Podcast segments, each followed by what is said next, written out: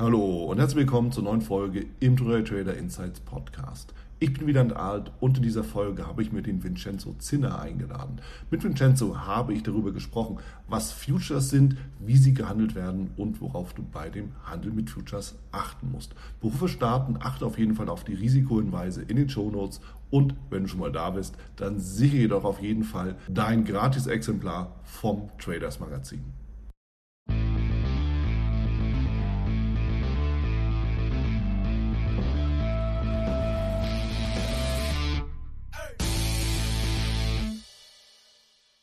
Ich bin hier zusammen mit dem Vincenzo Zinner aus der Schweiz. Vincenzo ist Equity and Index Sales bei der Eurex. Und das ist natürlich ganz besonders spannend, Enzo, weil wir natürlich über die Eurex auch Futures handeln. Und Futures ist ja im Endeffekt so ein Produkt, das, naja, immer so ein bisschen im, im, im Gegensatz zum CFD dann gesehen wird, aber eigentlich auch komplementär sein kann. Und deshalb bin ich natürlich gespannt, was du über Futures zu berichten hast Deshalb herzlich willkommen bei mir im Podcast. Ich freue mich sehr, dass du dir Zeit nimmst und mit mir hier über Futures sprichst und Trading natürlich. Willkommen.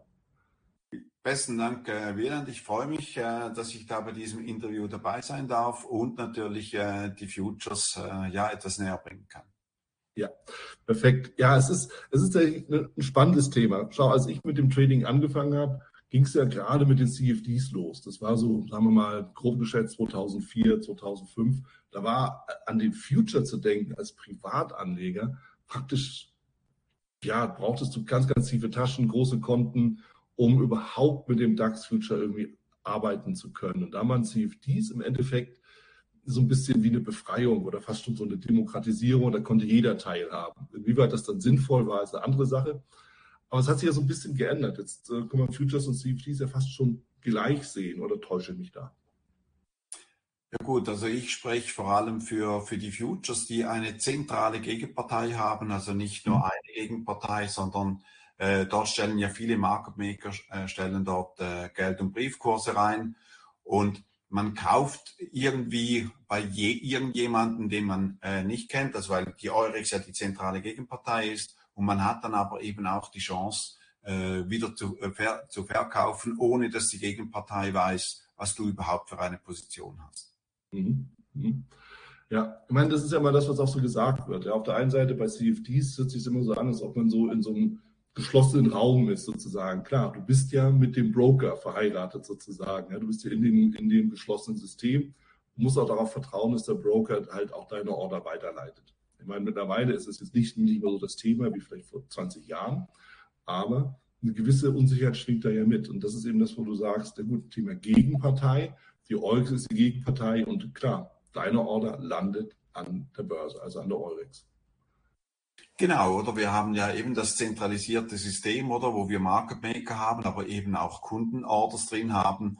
Und am Schluss gibt es ja viele äh, sogenannte Bid und Ask, also so viele, äh, viele Geld- und Briefkurse, wo dann der Kunde eigentlich wirklich sehen kann, okay, äh, das ist ein fairer Preis. Und ich sage immer, der Markt ist immer richtig, oder? Also der Markt, der, wenn du viele äh, Kunden hast, die Geld stellen und Brief stellen und Market Maker, dann stimmt dieser Preis. Oder teilweise sagt man dann, ja, aber das, äh, ich bringe jetzt ein anderes Beispiel, ja, das Haus ist ja viel zu günstig für äh, 500.000, das ist viel mehr wert. Nein, ja. wenn der Markt nicht mehr bezahlt, dann ist es 500 wert.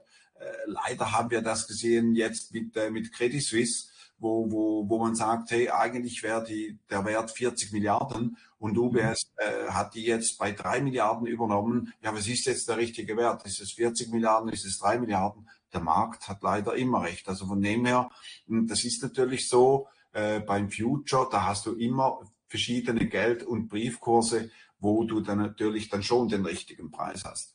Und ja. ich vielleicht äh, darf, du hattest da gesagt, äh, wegen Futures, ich habe 1987, stell dir vor, 1987, äh, da gab es noch keine Futures, keine CFDs. Äh, damals äh, konnte man jedoch Aktien auf Termin kaufen, zu Termin ein Monat, zwei Monate oder drei Monate, oder? Und man musste die auch nicht bezahlen. Ich musste nicht mal äh, Marge bezahlen, weil ich, ich hatte die Lehre bei der Bank gemacht und der Anlageberater hat mir gesagt, ja, du weißt schon, was du machst. Ist zum Glück heutzutage nicht mehr möglich. Und ich habe dann damals mit 10.000 Schweizer Franken habe ich 300.000 äh, in Aktien äh, umgesetzt. Äh, ist zum Glück äh, heutzutage nicht mehr möglich. Mhm. Äh, du kennst vielleicht den 19. Oktober 1987, das war nicht so ein glücklicher Tag. Äh, da, da hat es an einem Tag dann minus 22 Prozent äh, gecrashed und dann war ich auf meinem Sparkonto anstatt plus 10.000 minus 55.000. Ja. Äh, ja, also du siehst, ich habe, ich habe Futures gehandelt, bevor es überhaupt Futures äh, gegeben hat. Ja. Und, und äh, ja, es war, es war natürlich eine Lehre. Und äh, das ist eigentlich das, was ich immer sage. Oder man darf Fehler machen. Man sollte jedoch von den Fehlern lernen und sie nicht mehr machen. Oder? Das heißt, man, also ja. ich immer predige ist, lernt zuerst die Risiken kennen, bevor ihr die Chancen nutzen wollt. Ja. Weil wenn ich, wenn ich irgendwo, ich bringe immer das Beispiel, wenn ich da auf die Autobahn in Deutschland gehe und 300 äh, mit 300 drüber brettere, muss ich einfach äh, wissen, was da alles geschehen kann. Und wenn ich mit 120 fahre, muss ich sagen, okay, ich komme auch irgendwann ans Ziel, vielleicht, vielleicht, nur vielleicht später. Aber man sollte die Risiken kennen, bevor man die Chancen nutzt. Ja, ist ein wichtiger Punkt, Enzo. Jetzt bist du offensichtlich der Mann, der die Futures erfunden hat. Spaß beiseite. Aber ich meine, du hast natürlich eine ganz bittere Lektion gelernt, nämlich die Wirkung des Hebels. Und das ist natürlich genau das, was viele vergessen, dass der Hebel halt in beide Richtungen geht. Ja, statt aus 10.000 55.000 zu machen, hast du eben genau das Gegenteil erreicht. Und das ist eben das, und da gab es noch keinen Margin Call, kann ich mir vorstellen, außer dass irgendwie irgendjemand dich vielleicht mal ange, aufgeregt angerufen hat, aber da war es wahrscheinlich eh aufgeregt genug. Ja, so, und daraus entwickelt sich ja einiges. So, wie, wie ist es denn dann, also wie ist denn dein Weg eigentlich an die Futures dann gekommen, also an die echten, richtigen Futures? Wie, wie ist es dazu dann gekommen? Ja gut, also wenn ich da vielleicht ausholen kann, ich, ich mhm. habe natürlich damals, als ich da äh, 1987 eben diese äh, nicht äh, richtigen äh, Futures gehandelt habe, äh, ich habe danach dann äh, mit sogenannten Warrants, also die heißen hier in der Schweiz Warrants, sind Optionsscheine, mhm. die ich dann gekauft habe, um irgendwie dann wieder äh, auf, auf Null äh, zu kommen und, und äh, auf die Futures. Also ich, ich bin eben dann schon, und das war irgendwie äh, mein Glück, 1987 hat ja in der Schweiz die äh, SOFEX, äh, Swiss Options and Financial Futures Exchange, äh, begonnen. Und ich war da von der Pike weg, äh, war ich dabei. Damals zwar nur als Execution, da kamen die, die, die äh, Orders rein und ich habe die dann einfach ins System äh, eingegeben. Das ging noch nicht vollautomatisch, wie es jetzt geht. Äh, Entschuldigung. Danach habe ich äh, bei der Eurex, dann äh, war ich äh, Sales und danach dann Market Maker von, äh, von Optionen, also äh, von, von Aktienoptionen. Und, Entschuldigung. Und da habe ich natürlich die, äh, auch die, die Futures, logischerweise SMI Futures damals äh, kennengelernt. Ja, ja, also bist du auch vollkommen aufgegangen in dieser Derivate-Welt. Weil Derivate ist ja auch für viele immer so, nicht, also es ist ja auch nicht ganz einfach zu verstehen. Ja, man hat das Original, ja, ich vergleiche es halt immer mit dem Original. Man kann, man als, äh, als Schweizer weißt du ja, ja, Pharmaindustrie, ja, so, die haben ihre, ihr Medikament, da ist ein Patent drauf. Das ist das Echte, sozusagen. Und dann gibt es das Derivat, was eigentlich das gleiche ist, nur anders heißt und einfach nur eine Ableitung ist. Ja, so, so beschreibe ich das dann immer. Es ist eigentlich das Gleiche, aber irgendwie auch nicht. Es ist eine Ableitung. Kann man das so sagen? Äh, ja, und ich habe noch was anderes. Also ich sage nicht, dass es eine Ableitung ist, sondern ich sage jetzt, äh, ich nehme immer das Beispiel von Orangen und Orangensaft. Äh, Orangen ist das Original, wie du sagst, und der Orangensaft ist das Derivat davon. Oder wenn du, wenn du das ausdrückst, dann hast du das äh, Derivat davon, oder? Und das Derivat ist natürlich, wie du vorher schon erwähnt hast, ist erfunden worden, weil irgendjemand einen Hebel wollte.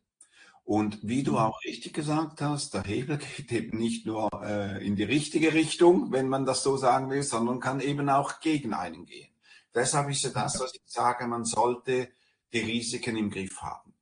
Jetzt vielleicht wegen Risiken im Griff haben. Ich habe ja das erzählt von 1987, das war im Oktober. November 87 äh, habe ich da ganz eine hübsche Frau kennengelernt. Und im Februar habe ich da gemerkt, uh, das, das wird langfristig sein, die werde ich heiraten. Und in der Tat bin ich mit ihr noch verheiratet. Und dann habe ich ihr gesagt, hey, einfach, dass du weißt, Kohle ist da gar nichts da, es hat ein Riesenloch äh, drin. Und ihr war das egal, also sie hat das Risiko von Beginn weg gekannt. Und ja. was das Schöne ist natürlich für mich, sie hat mich nicht wegen der Kohle geheiratet.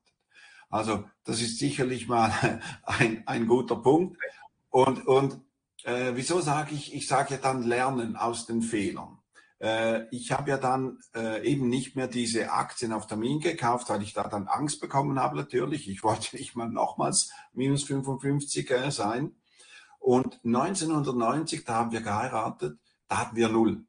Und dann, als ich 1000 äh, Franken hatte, habe ich gesagt, ja komm, 1000 Franken äh, voll in Warrants, ob ich jetzt da äh, auf Null bin oder, oder 1000, so what, oder? Und dann 2000, so what, 5000, so what, 20.000, so what, 50.000, so what, weil ich hatte dann keine Angst. Ich war ja schon mal im Minus, konnte ja nur auf Null gehen, oder? Und, und ja, ich habe da irgendwie vielleicht auch Glück gehabt, aber ich habe dann innerhalb von zweieinhalb Jahren konnte ich da mein Haus bauen, äh, habe da schön äh, Geld damit gemacht. Äh, das war jetzt jedoch mit Warrants und äh, mit Optionsschein. Und nachher eben dann in die Futures-Welt gekommen und auch dort logischerweise Gewinne gemacht und Verluste gemacht. Wenn jemand sagt, dass er nur Gewinne gemacht macht, dem würde ich nicht äh, wirklich trauen. Ja. Ich würde behaupten, jeder macht Gewinne und Verluste. Äh, einen meiner großen Verluste, auch den ich gemacht habe, äh, aber eben damals hatte ich das Risiko im Griff. Ich hatte dann die, die Kohle, um, um das zu decken. Ich war irgendwie äh, short, äh, was war das, 20 äh, SMI Futures. Und äh, tagsüber hatte ich eigentlich schön verdient, habe die Position nicht geschlossen über Nacht. Und am nächsten Tag übernimmt äh, Sando Ziba, also die heutige Novartis. Und da ist der SMI 200 Punkte hoch hat mich äh, kurz 40.000 äh, Schweizer Franken gekostet, oder? Der Unterschied zu 87 war, damals hatte ich dann die Kohle, oder? Also nachher, also bei, bei den 40.000 hatte ich die Kohle, um das zu bezahlen. Aber trotzdem auch dort vielleicht wieder das Risiko unterschätzt, oder? Weil äh, wenn man tagsüber mit dem DAX oder mit dem SMI oder Eurostox oder was wir alles haben, handelt, kann man sagen, okay, gut, ich schließe heute Abend und habe die Position im Griff. Alles, was natürlich über Nacht passiert, können wir nicht beeinflussen. Und, und äh, ja, die Frage, sollte man Futures über Nacht handeln? Äh, wenn man als, als Trader gilt, ist es wahrscheinlich die falsche äh, Variante, dass man äh, Futures über Nacht hält. Ja, Wobei natürlich klar, du hast das Übernachtrisiko, du hast die Gaps am Morgen und wenn du dir einen Chart anguckst, also einen Kassa-Chart, dann siehst du halt die Gaps. So und die hast du mehr oder weniger jeden Tag. Das ist, ist ein grundsätzliches Thema. Ja, klar, wenn man gehebelt handelt. Das ist immer so die Sache. Ähm, natürlich ist der Hebel, gibt dir die Möglichkeit, mehr am Markt zu bewegen, als du eigentlich bewegen kannst. So, das ist das eine. Ja, das hast du 1987 direkt als einer der ersten ausprobiert und bist damit gleich gegen die Wand gelaufen. Schwierig genug. Meine, ist ja, ist ja auch klasse, dass du auch wieder zurückgekommen bist, was dann wiederum auch so ein bisschen den Punkt reinbringt, bin ich Börsianer mit Fleisch und Blut? Ja? Kann ich das ab? Ich es halt nicht? Ja? Stecke ich danach den, den, Kopf in den Sand oder umgekehrt, wie auch immer. Ja? So, und das, da entscheidet sich ja schon mal viel. So, worauf ich aber hinaus will, ist eigentlich dieses Thema gehebelt in den Markt zu gehen und das Ganze über Nacht zu halten, birgt natürlich ein überproportionales Risiko in, in sich, im System selbst.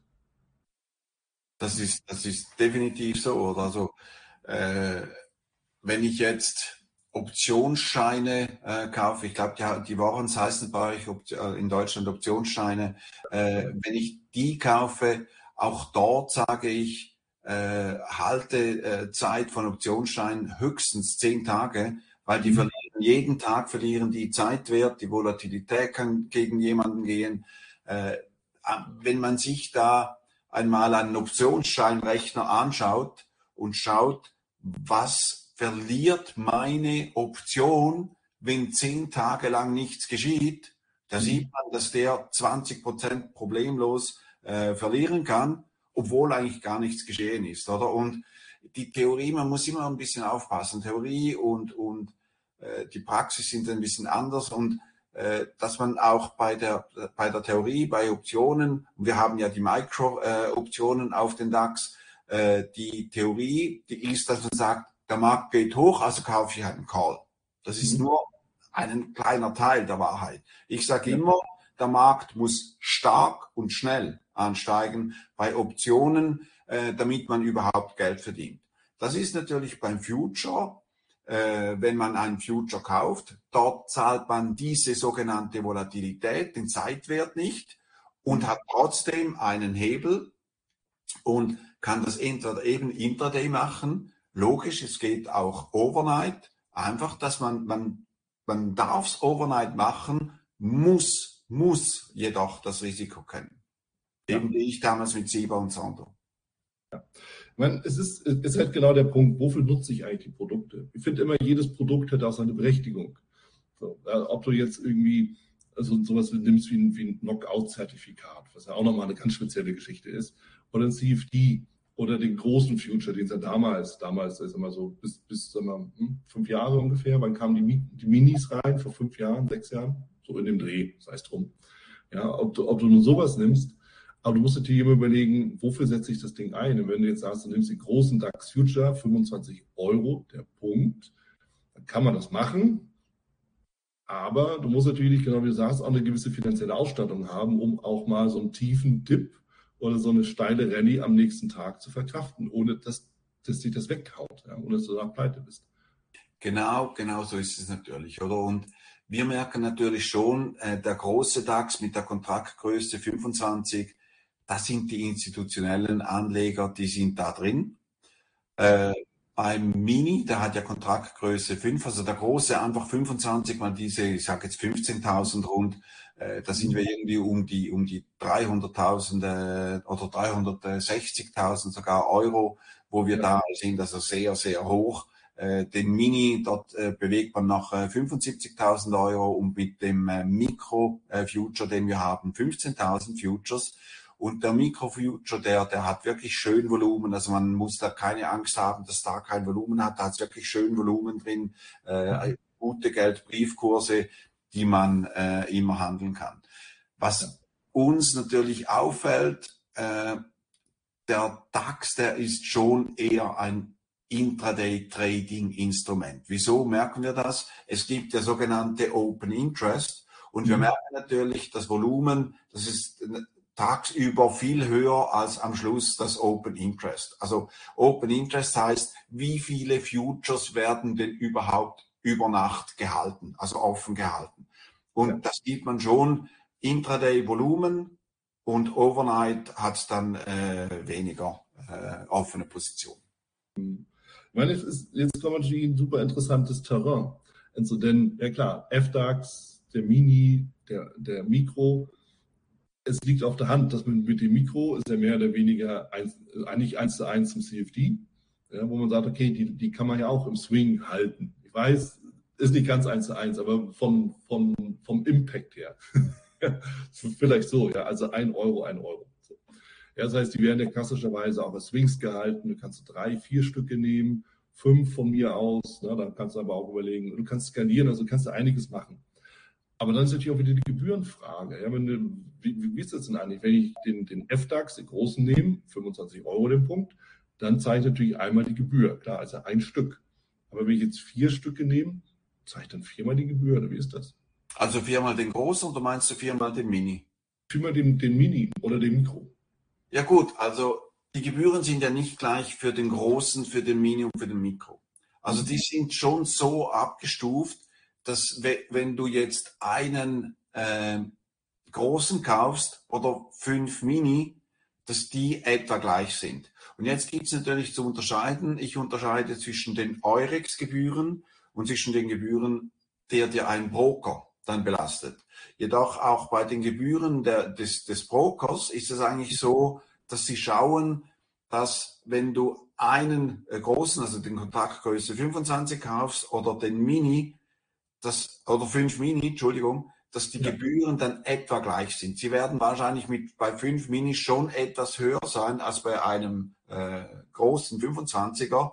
Und beim Mikro, bei 5 Mikro werden sie wahrscheinlich schon etwas größer sein wie bei einem Mini, aber es ist nicht, dass sie fünfmal größer, höher sind. Sie sind vielleicht, ich sage jetzt irgendwie äh, 20 Prozent höher oder sowas. Ja, ja. Ja, meine, das ist natürlich auch, auch, so, auch so ein Punkt, diese, diese Skalierung, fünf Mini oder ein großer, wenn es von den Gebühren her gleich ist und der Broker halt auch mitspielt, kannst du damit natürlich viel besser arbeiten. Ja, du, kannst, du kannst vielleicht zwei oder drei Stücke verkaufen, aussteigen, wieder einsteigen, ein bisschen rein, rausskalieren. Also das hast natürlich nochmal ganz andere Möglichkeiten. Und äh, das ist im, im, Endeffekt ja auch das, was im Trading essentiell ist. Ja, es gibt ja immer so, oder früher ging es immer so um diese Ein-Stück-Trader.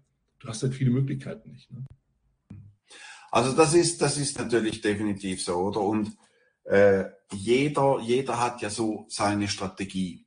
Und äh, der Punkt ist, äh, es ist schon wichtig, dass man sich eine Strategie zurechtlegt. Äh, man, also ich sage, jeder sollte sich mit der Strategie, die er macht, wohlfühlen. Weil wenn man sich nicht wohlfühlt, verliert man Geld. Das ist relativ einfach. Ist wie beim Skifahren, wenn man da äh, Angst hat, dann, dann fällt man auf die Knie und bricht irgendwas. Äh, man darf keine Angst haben, wenn man handelt. Man sollte nur so viel Geld einsetzen, wie man verlieren kann ich weiß es vom 87 her, man sollte nur so viel Geld verlieren, äh, so viel Geld einsetzen, wie man dann sagt, okay, ich könnte so viel verlieren, ich kann trotzdem noch gut schlafen, ist überhaupt kein Problem. Das ist essentiell. Äh, du hattest vorher gesagt, eben den Kopf nicht in den Sand stecken. Äh, es ist eben wichtig, dass man dann wieder aufstehen kann oder dass man sagt, okay, bin zwar hingefallen, hat, hat wirklich geschmerzt, brutal geschmerzt, aber hey, ich stehe auf. Und wenn man natürlich Angst hat, dann wird man sehr wahrscheinlich im falschen Zeitpunkt verkaufen oder zurückkaufen. Das ist der Vorteil der Futures, ist ja auch, man kann die ja verkaufen, bevor man sie äh, gekauft hat. Also man kann ja sogenannt Short gehen, man kann denken, der Markt geht runter und, und, und verkauft die Futures. Äh, auch dort natürlich eben das Risiko äh, bemessen. Und da gibt es ja verschiedene Varianten. Ich kenne einige, die sagen zum Beispiel, okay, gut, ich mache das nur intraday und dann, dann, dann setzen sie sich eine Limite nach unten von 15 Punkten und nach oben irgendwie von 25 oder 30 Punkten. Mhm. Äh, dass sie einfach sagen, okay, wenn ich verliere, verliere ich 15 Punkte und wenn ich verdiene, verdiene ich 25 Punkte. Hat natürlich mhm. auch den Vorteil, dass man äh, somit nur schon, wenn man fünfmal gewinnt und fünfmal verliert, tendenziell eher etwas verdient hat. Und ich kann es einfach so sagen, wenn Sie, wenn, wenn ein Kunde jetzt investiert und 60 Prozent verdient und 40 Prozent verliert, und ich sage es mit dieser Strategie, wenn er natürlich mit 40 Prozent 100 verliert und nur 10 verdient, dann, dann geht es natürlich nicht, oder? Und ja. tendenziell ist man eben schon bedacht, dass man sagt, ja, ich verkaufe damit Gewinn. Was ja. man sich aber unbedingt sagen muss, bei wie viel Verlust verkaufe ich? Weil der Verlust, der kommt bestimmt. Ob der Gewinn kommt, das sehen wir dann.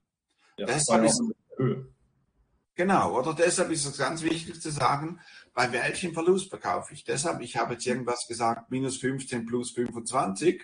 Mhm. So, wenn man diese, wenn man 60 Prozent verdient und 40 Prozent verliert, ja. sollte man Geld verdient haben. Ja. Ja, definitiv. Ich meine, das ist so, das ist ja das Klassische, ja, Chance-Risiko-Verhältnis. Was ist am Ende dabei rausgekommen? Ja? Wie viel habe ich riskiert? Wie viel habe ich bekommen? Was ist unterm Strich Trefferquote? Was ist damit alles zusammengekommen? Kann man sich wunderbar auf einer Excel-Tabelle ja reich rechnen. Das geht sehr gut. Und ich bin mir sicher, jeder von uns hat das schon gemacht. jeder von uns hat diese Excel-Tabelle, was ja auch sinnvoll ist. Er kann auch motivieren. Aber ich habe noch eine andere Frage. Und zwar, ähm, als ich eben so ein bisschen verglichen habe, ähm, Mikrofutures und CFDs, dein Gesichtsausdruck sprach Bände. Warum soll ich denn den Microfuture präferieren gegenüber dem CFD? Äh, ich bin ja Profi genug, dass ich nur über den Microfuture äh, spreche. Ja. Und, und das andere Produkt ähm, ja, sein lasse, wie, wie es ist. Mhm. Äh, der, der, ich sag so, der Microfuture, der hat eine ganz klare Berechnung. Beim DAX ist es Index plus Zinsen. Punkt. Beim Eurostox ist es Index plus Zinsen minus Dividenden. Beim DAX werden die Dividenden reingerechnet, deshalb muss man dort nur Index plus Zinsen berechnen. Also und irgendeinen Zins von drei Monaten, sechs Monaten, zwölf Monaten, den kann man sich irgendwie nachlesen und man kann ungefähr sagen, ah, okay, dieser Preis stimmt. Man kann wirklich feststellen, ob dieser Preis stimmt.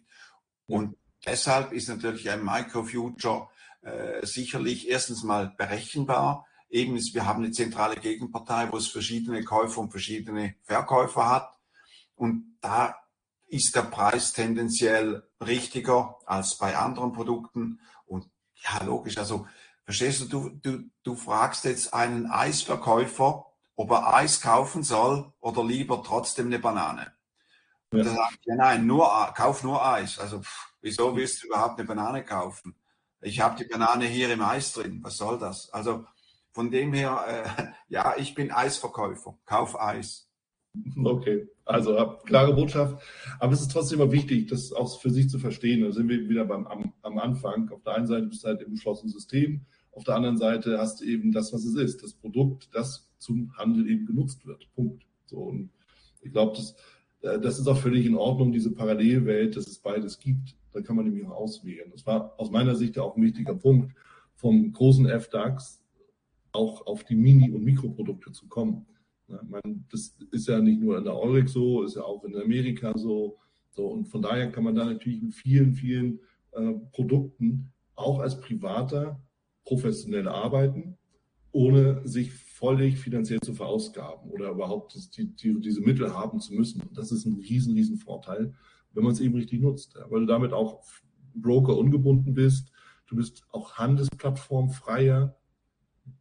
MetaTrader geht dann eben nicht mehr, okay, muss man eben was anderes nehmen, aber ja, so, und das, das, das gibt natürlich dir viel mehr andere und auch bessere Ansätze, um äh, im Handel aktiv zu werden.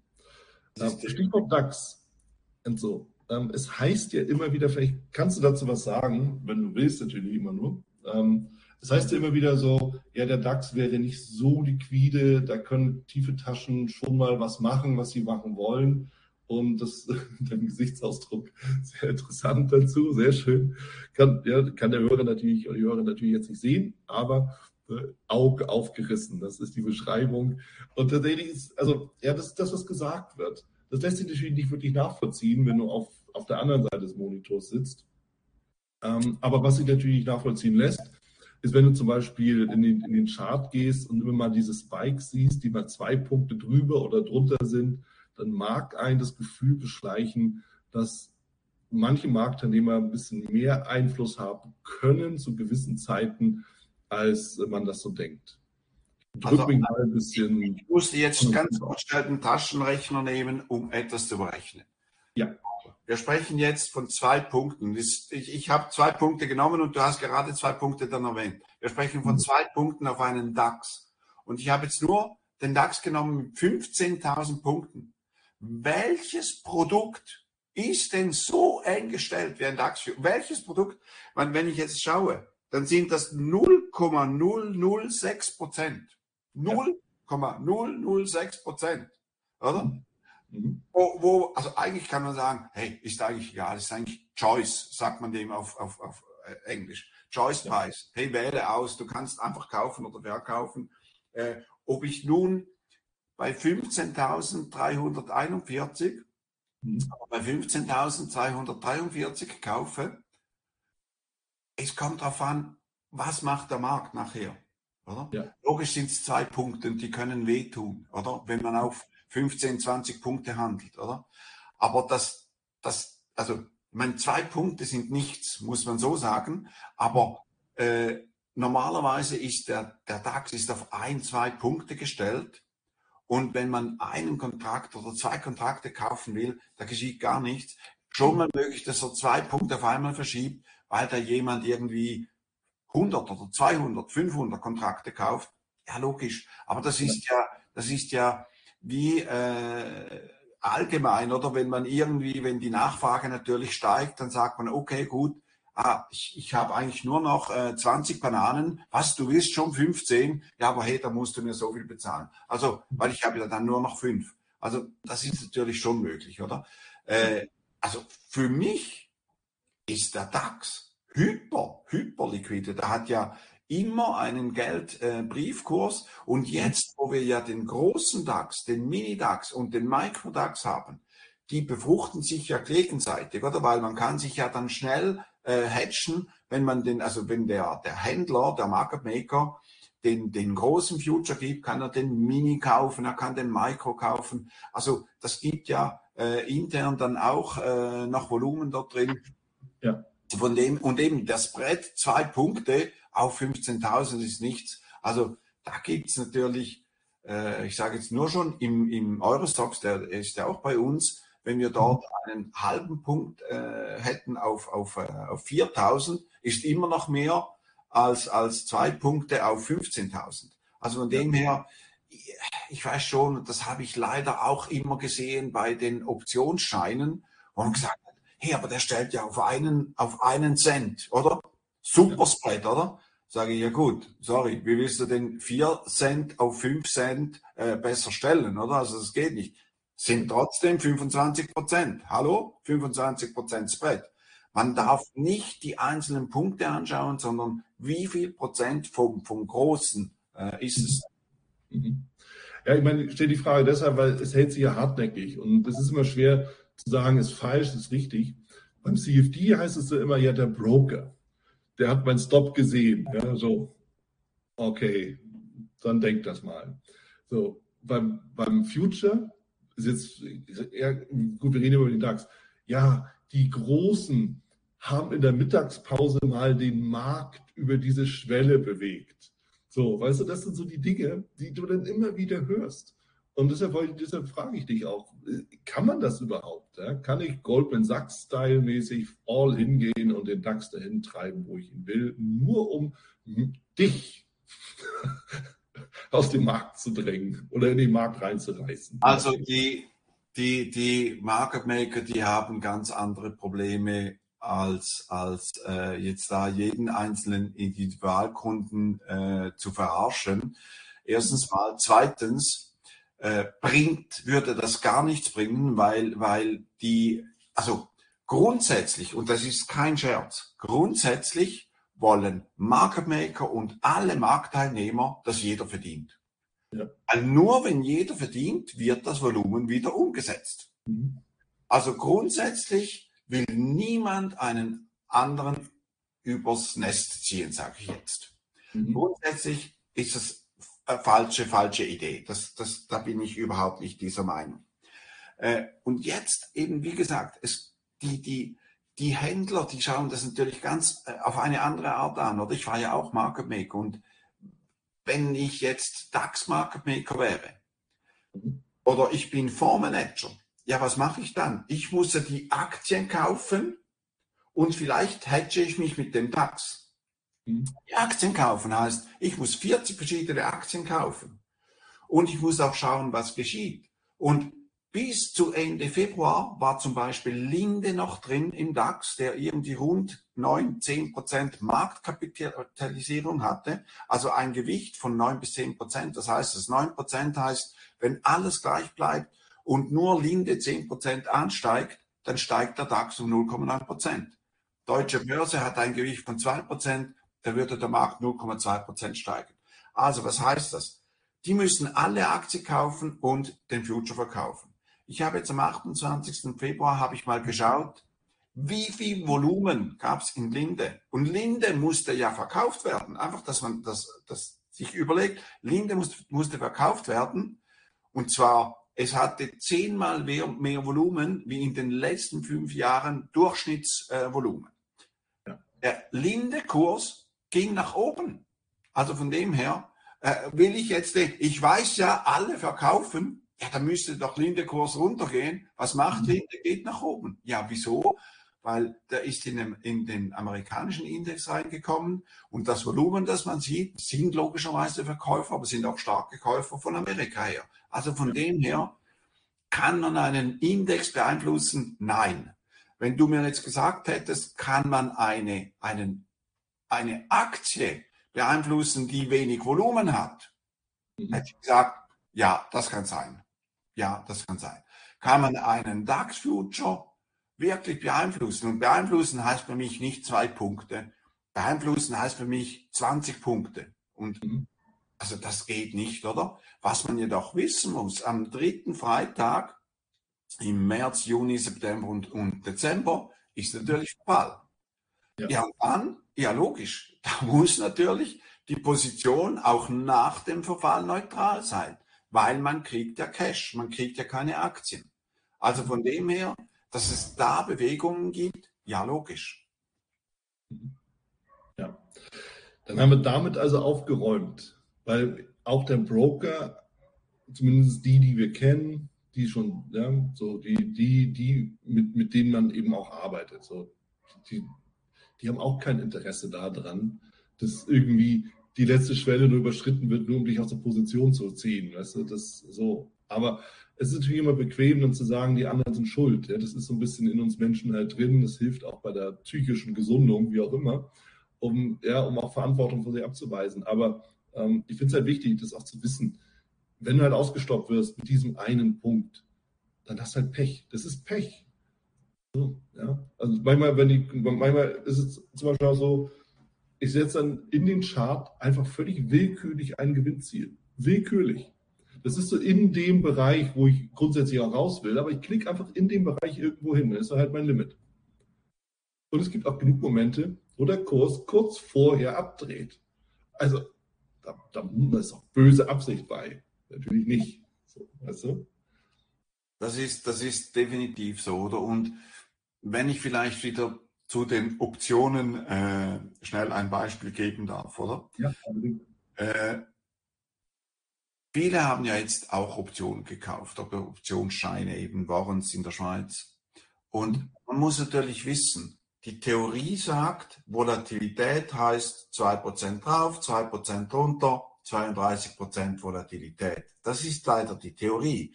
Die Praxis sagt, der Markt sinkt, dann steigt die Volatilität der Markt steigt, dann sinkt die Volatilität. Mhm. Und jetzt haben vielleicht einige, als der DAX so gesunken ist, DAX-Optionen gekauft und gedacht, ja, ich verdiene ja, wenn der Markt steigt, haben aber das Risiko nicht gekannt, dass sie eben den Seitwert haben, die Volatilität drin haben und die Volatilität vielleicht von 38 auf 25 gesunken ist und mhm. verstehen nicht, wieso jetzt die Option günstiger ist. Und logisch ist es dann nahe zu sagen, oh, der Händler, der kannte meine Position, der will, dass ich da verliere. Nein, es ist nicht so. Es ist so, weil eben äh, es ist Volatilität. Ja, wenn die Volatilität von, ich sage jetzt von 38 auf 19 fällt, im gleichen Tag hätte man die mhm. Option, ja, dann ist die Option die Hälfte wert. Und das muss man eben wissen. Wenn man etwas kauft, muss man das Risiko kennen. Wie ich vorher gesagt habe, bei Futures muss man wissen, ja, man kann die Overnight behalten, muss jedoch natürlich mit dem Risiko klarkommen, dass es ein Gap geben kann. Du musst eben auch das Produkt kennen. So, gerade mit Optionen, aber auch Optionsscheinen. Das hört sich immer super sexy an, wenn man irgendwie sagt, ich habe halt ein begrenztes Verlustrisiko, aber ein unendliches Gewinnrisiko. Ja, ist halt nicht. So, weißt du, es ist, es ist halt immer alles die Frage, wofür setze ich das ein? In welchem Rahmen? Ja, welche Strategie verfolge ich damit? Und es gibt, es gibt ja unzählige Strategien für jede, für, für jede oder alle Arten von Produkten. So, aber es ist halt immer noch eine andere Geschichte, ob ich jetzt dann sage, ich brauche auch Volatilität oder ich sammle einfach nur Punkte. So, zehn Punkte, ob die jetzt den ganzen Tag brauchen oder eine Minute, sind immer noch zehn Punkte. Im Optionsschein oder in der Option nochmal eine andere Geschichte, oder? Genau. Ja. So, und das ist einfach, denke ich, so eine Sache, die man auch wissen muss, wenn man irgendwie sagt, ich entscheide mich jetzt für eine Art von Produkt oder ich entscheide mich für Daytrading, Swing Trading, Anlage. Keiner legt mit dem Future an, ja, allein schon von den Finanzierungskosten blödsinnig. Das ist so. Also, weißt du, bei den, also die meisten fangen ja mit Optionen an. Du hast es ja richtig gesagt, in allen Büchern steht ja limitiertes Verlustrisiko, unlimitiertes Gewinnpotenzial. Mhm. Klingt super cool und dann müsste man ja nur noch das machen, oder? Ja. eben dort nicht gesagt wird, das sind eben die Risiken, die ich vorher gesagt habe, wenn man eine Option kauft, höchstens zehn Tage, weil dann sind, wenn nichts geschieht, schon 20 Prozent weg. Mhm. Volatilität muss man im Griff haben. Man muss irgendwie sehen, wie lange ist es vor Laufzeit und so weiter. Da gibt es viele Varianten, die man da anschauen muss. Und wenn man da längerfristig in eine Long-Position mit Optionen investieren will, dann sage ich immer, und das, das ist ja bei der Eurex möglich, dann sollte man einen sogenannten Bull Spread machen. Das heißt, ich kaufe einen Call und verkaufe einen Call. Da habe ich Zeitwert gekauft, aber verkaufe auch, auch wieder Zeitwert. Ja, der, der, der hat natürlich einen kleineren Hebel als der normale Optionsschein, aber dafür kann ich sagen, hey, meine Marktmeinung ist, in einem Monat wird. Okay, mhm. dann, dann geht das. Aber mit einem Call, wenn ich einen, sage, in einem Monat denke ich, dass die Aktie 4% höher sein wird und ich kaufe einen Call, dann hatte ich zwar vielleicht, der Markt ist dann 4% drauf, hatte die richtige Marktmeinung und habe mhm. Kohle verloren. Vielleicht kann, bekomme ich mein Geld wieder zurück, je nachdem, was die Volatilität macht. Aber mit einem Bullspread hätte ich vielleicht 50, 60, 100% verdient, je nachdem, äh, wie man den ansetzt. Also das ist das Richtige, was du vorher gesagt hast. Für jede Marktmeinung gibt es eine Strategie. Ja, ja. So, und das macht es auf der einen Seite natürlich sehr frei, auf der anderen Seite auch völlig unübersichtlich für jemanden, der einsteigt.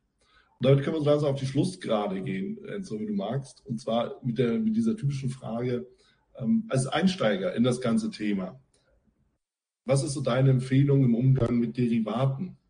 So, womit fange ich denn eigentlich am besten an? Was, worauf achte ich?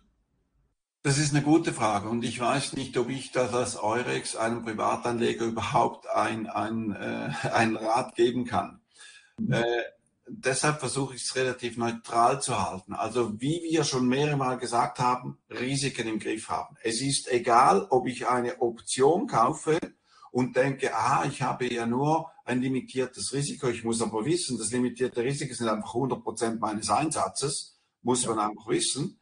Äh, Futures, da sehe ich viele, die machen Intraday Future und dort, auch dort muss man wissen, was bin ich denn fähig äh, zu verlieren. Mhm. Äh, es gibt nicht, oder weil wieso gibt es nicht den typischen, ja, der Einsteiger, der sollte unbedingt mit Futures beginnen oder der Einsteiger sollte unbedingt mit Optionen beginnen. Ja. Wie ich gerne Fleisch habe, gibt es Vegetarier und es gibt Veganer.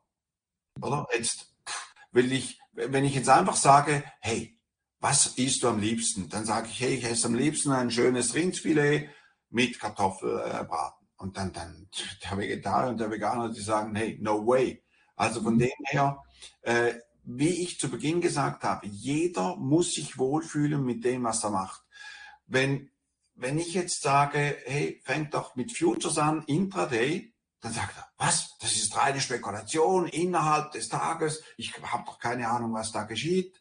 Ja. Oder wenn ich dem sage, hey, kauf eine Option, da hast du limitiertes Risiko und dann verliert, äh, kauft er eine Option und verliert 30 Prozent einfach, weil irgendwas geschehen ist im, im Markt also die richtige Strategie gibt es nur, wenn man sich hinterfragt, wie risikofähig bin ich, wann kann ich schlafen, mit welchem Verlust kann ich noch schlafen oder mhm.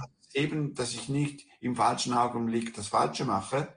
Ja. Und äh, wie wir, wir haben jetzt nur die Long Call und den Futures erwähnt, aber ich habe vorher den Bull Spread erwähnt. Es gibt wirklich für jede Idee gibt es eine Marktmeinung. Also sollte man, bevor man überhaupt handelt, vielleicht mal zuhören, wie funktionieren denn überhaupt Handelsstrategien? Ah, ich habe irgendwas gehört von Charts. Was sind denn überhaupt Charts? Ah, kann man Charts lesen? Ah, okay. Äh, kann man sie immer gut lesen? Nein, geht natürlich auch nicht. Sonst würden wir zwei auch nicht hier sitzen, sondern würden nur noch äh, zwei, drei Minuten treten pro Tag und, und sonst an der Sonne liegen, oder? Also von dem her, ja, man kann Charts lesen, sie stimmen, aber sie stimmen mhm. nicht immer. Okay? Und, und das ist ein Punkt, will ich fundamental. Ja gut, fundamental, da kauf, kaufen Sie nicht von heute auf morgen oder von heute auf übermorgen, sondern das ist eher was auf ein Jahr, fünf Jahre, zehn Jahre. Das sind natürlich Strategien, die macht man nicht mit Optionen und mit, mit Futures. Äh, letzthin hatte ich da eine Kollegin, die hat mir gesagt, du, ich habe da Kohle gekriegt vom Haus, wie soll ich das investieren? Habe ich gesagt, erstens mal bin ich kein Anlageberater, einfach, dass ich dir das so sage. Und zweitens habe ich dann Fragen gestellt, habe gesagt, okay, brauchst du das Geld in den nächsten drei Monaten? Ja, so viel würde ich brauchen. Sage ich, gut, okay, wenn du so viel brauchst, nicht berühren, weil du darfst ja nichts verlieren. Also du brauchst das Geld. Okay. Brauchst du Geld in den nächsten zehn Jahren? Sagst ja, ein Drittel nicht, oder? Sage ich, okay, das ist eine andere Anlage. Und das muss sich jeder für sich sagen, wie viel will ich anlegen? Und dann habe ich weitergefragt und gesagt, ja gut, würdest du den Aktien einer Bank kaufen? Nein, nie, oder? Ja, willst du? Und dann habe ich gesehen, sie, sie wäre eher auf der ESG-Linie, also das heißt Nachhaltigkeit. Mhm. Das muss natürlich jeder für sich selbst ausmachen. Das kann nicht ich sagen, kannst du auch nicht sagen. Wir können aufzeigen, genau, wir können aufzeigen, was gibt es für Möglichkeiten, äh, was ist die Marktmeinung und da kann man sagen, ja, dann wäre das die richtige Marktstrategie. Nur ja. stimmt dann am Schluss die Marktmeinung? Das wissen wir ja auch nicht. Also von dem her Einstieg, ich sage Einstieg, Risiken kennen, sich wohlfühlen, schlafen können. Perfekt besseren Abschluss kann ich mir gar nicht vorstellen, lieber Enzo, weil es ist, es ist genau das. Und das gilt ja nicht nur für Einsteiger, es gilt für fortgeschrittene Experten, Profis gleichermaßen. Weil auch da, wenn man eins von diesen Sachen aus dem Auge vergisst oder verliert, ja, dann hast du natürlich ziemlich schnell Probleme. Und auch das äh, gilt es natürlich zu vermeiden. Danke dir sehr für deinen Einblick, den du uns gibst und äh, natürlich auch so, so ein bisschen die Details und vor allen Dingen auch für die Klärung der Frage, wer ist eigentlich an meinem Verlust jetzt schuld? Danke dir sehr, lieber Enzo. Genau, das ist jeder selbst schuld an seinem Verlust. Das ist leider so. Das ist, ich danke dir, äh, Wilhelm, dass ich da äh, dieses Interview äh, führen durfte.